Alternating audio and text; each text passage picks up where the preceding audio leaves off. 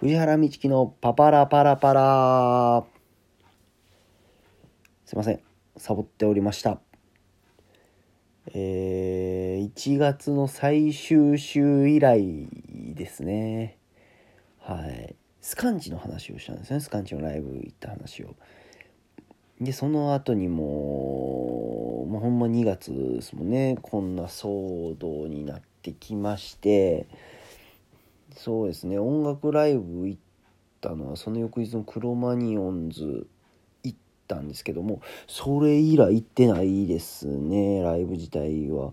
お笑いは結構吉本がギリまでやってたのもあったりあとうまいことサマーズライブが3月万全の体制でやってたっていうのもありましてそこが最後ですかね。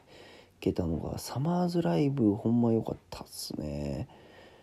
こう正直こういう機会じゃないとチケット手に入らなかったんじゃないかなっていうのもあってまあうん不謹慎ですけど若干こうよっしゃーみたいなとこはありましたけどもサマーズライブに関しては。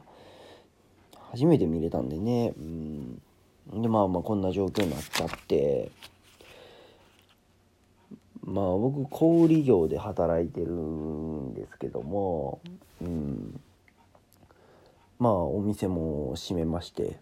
で閉めてるけどまあ結局通販とかやることはいろいろあるんでね。あのまあ内勤はしてるんですけどもまあ日数はあのおのおので決めれるんで僕は減らしてちょっと行かしていただいてたというか。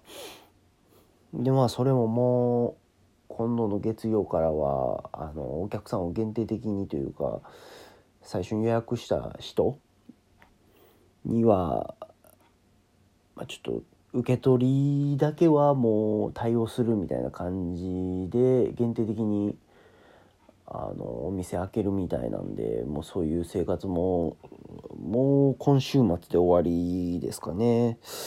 うん。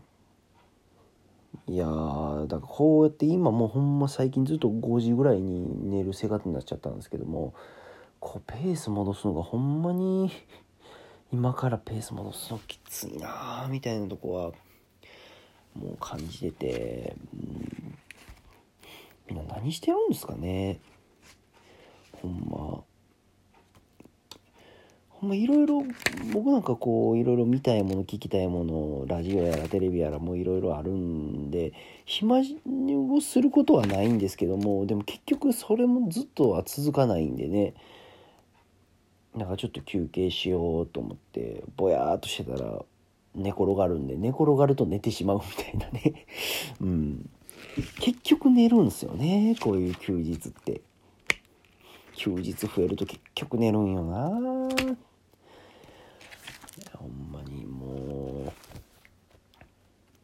そうですね。だからもうほんまラジオめちゃめちゃ聞けてますね。なんかいつもこうラジコってタイムフリーで1週間後まで聞けるみたいな感じのシステムなんですけどもそれほんまギリギリで聞いてたんですよこれまで。木曜例えばえー、今日霜降り明星の「オールナイトニッポン」金曜3時からやるんですけども夜中の。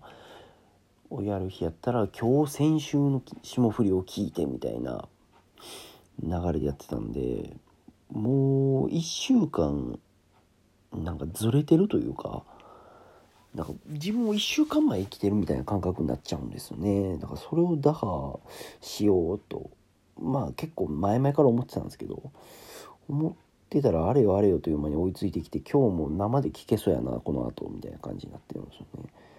うん。ラジオ面白いですよね。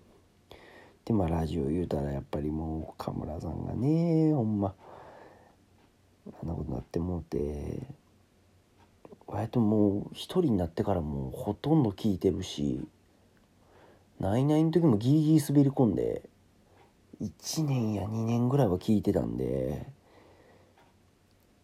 いやほんま心配でしたよほんまに。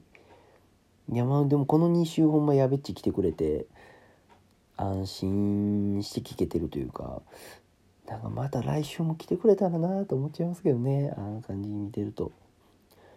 なんかこう来週も来てくれるみたいな流れやったらもう多分しばらくは来てくれる流れやと思うんでこうこれまで会話不足やったナイナイがすごいこで距離を縮めていくというかもうなんかないないしをこう毎週のように聞けるような感じになってくるのかなと思ってそれはそれでほんま面白いですよね。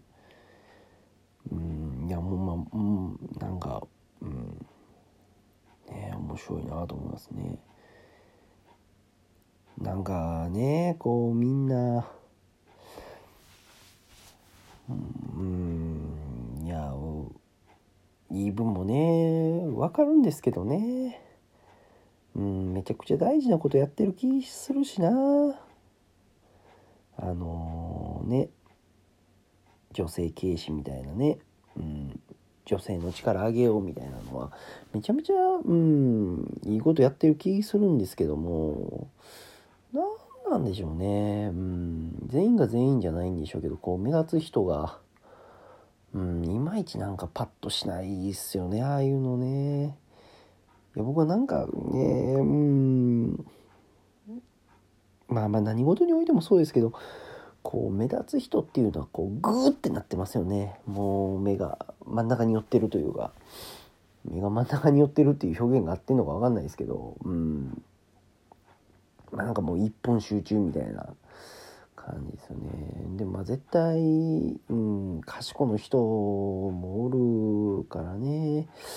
うん賢やったらな賢なりになもうちょい広い目で見てほしいなとは思ったりしますけどね。いや別にこれは別に怒られても今回のね岡村さんの件は怒られてもしゃあないこともあったのかもしれないけどもいや別になんかそれに限らずなんですけどもうんもうちょい広い目で見てくれたらな。ほんまにそういうの受け入れられやすくなるのになって。なんかほんまにこうまたその後になんか署名活動をして「チコちゃん下ろせ」みたいなことを言うてたり「チコちゃんでその女性運動みたいなのを取り上げてほしい」みたいな署名してる人もいましたけどあれもねなんかこううんなんなんかハッシュタグとかなんか決めて「岡村学べ」みたいな感じにしてましたけどなんでああやって言う人ってほんま命令口調になっちゃうんやろうな。絶対下から出た方がみんな聞いてくれるのになうんそれはもう意見を言う時は人としてこうどういう声の上げ方すればこの意見聞いてくれるかなみたいなのは考えるのが普通やと思うんですけどね。でそれができない人の言うことって聞けるかって言われたら聞けへんよなそりゃっていうのが正直本音ですよね。うん。いやだってなそこは大事にした上で物事言うてほしいもんな。敬語とかまで別に言わないですけどこういう文化ですからね。うん。えっと文化の中から生まれてるものやと思うし声を上げれるっていうことはいいことであったり悪いことでもあったり。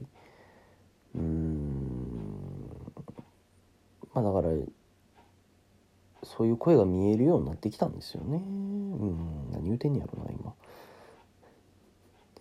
うん。なんかそうそうそうそうそう。うん。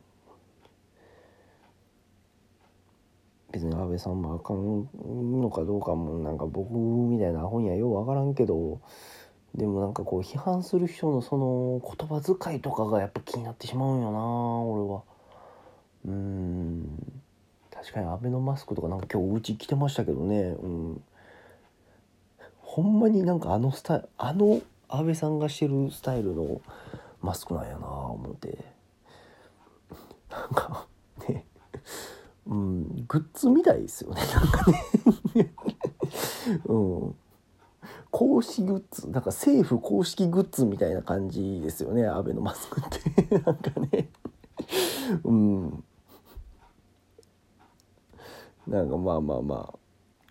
僕みたいに軽い感じで見てる人はそういうことを思えるんでしょうけど。うん。まあまあまあまあ。うんなんか最後にほっこりする話でもしとこうかな。うんとね。この間大阪のおばあちゃんから突然 LINE が来てなんか犬がパッてマスクする動画だったんですよね。でその次に送られてきてたのがスタンプでなんかたった猫が「ほなね」って書いてあって。その後に「元気犬もマスクしてるで。コロナ気をつけようね」って。まあなんか犬の動画送ってんのに猫のスタンプ来るしなんか「ほなね」って別れ言った後に「元気?」って来てるし。ななんなんやろうなこれと思って。なんかもう関西人なんですけど関西人なのに関西弁使いこなせてないし。でその犬の動画よう見たら TikTok のものやったんですよ。おばあちゃんどっから拾ってきたんやろ？って思って。なんかちょっとほっこりしたなって思いました。すいません。えー、っとぐちゃぐちゃ一発撮りさせていただきました。すいません。えー、今から霜降り明星の「オールナイトニッポンゼロ聞きます。ありがとうございました。すいません。お耳けがしいたしました。すいませんでした。ありがとうございます。